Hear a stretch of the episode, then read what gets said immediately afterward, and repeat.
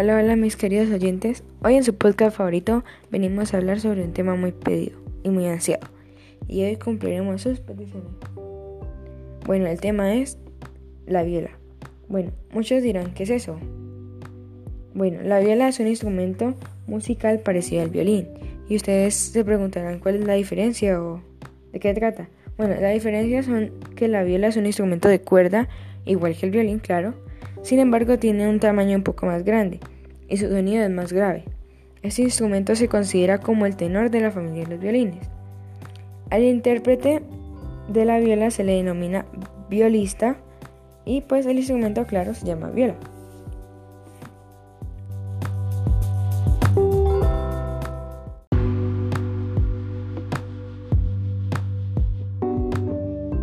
Bueno, ahora que sabemos un poco de sus diferencias, vamos a saber un poco de su historia. La viola es un instrumento musical de cuerda, ya lo habíamos dicho, similar en cuanto a material y construcción al violín, pero de mayor tamaño y proporciones más variables. Su sonoridad se sitúa entre las graves del violín y el agudo sonido del violonchelo y el contrabajo. Es considerado como el contralto o el tenor dramático de la familia de las cuerdas.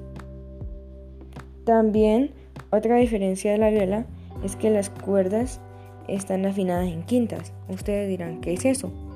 Bueno, en quintas es que entre una cuerda y la siguiente existe un intervalo, de quinta obviamente. Bueno, también tenemos las cuerdas de la viola que serían Do, Sol, Re y La.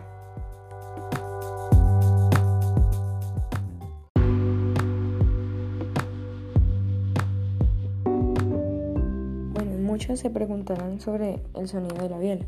Bueno, las cuerdas de este instrumento están afinadas desde los más bajos del Do y se sitúa por el Do central, extendiéndose mucho más ampliamente de los tres octavos. La viola emite un sonido más grave que el violín, además posee un timbre dulce. Eh, también hay preguntas que se hacen que, es mejor, si el violín o la viola. Pues esto solo puede significar que la viola tiene un sonido más profundo y delicado comparado al sonido agudo del violín. Cuando los miembros de una orquesta afinan su instrumento, el violín es afinado un quinto por encima del sonido de la viola. De hecho, el violín es capaz de llegar a notas más altas de una orquesta.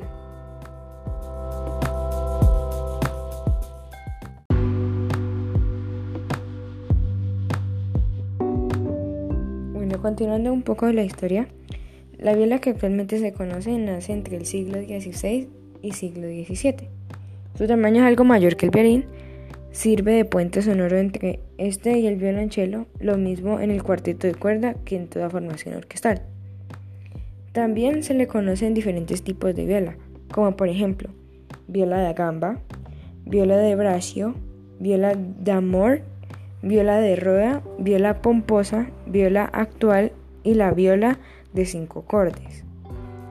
Bueno, hoy le vamos a hablar sobre unas y empezamos con la viola pomposa. Pues la viola pomposa fue inventada en 1720 por Johann Sebastian Bach y construida por Luthier de Leipzig Hoffmann. También hay otro tipo que es la viola de gamba. Es un instrumento de cuerda frotada muy antiguo se desarrolló más o menos entre el año 1400 y se utilizó especialmente durante el Renacimiento y el periodo barroco. Bueno, queridos oyentes, gracias por habernos escuchado. Los esperamos en el próximo podcast. Bye.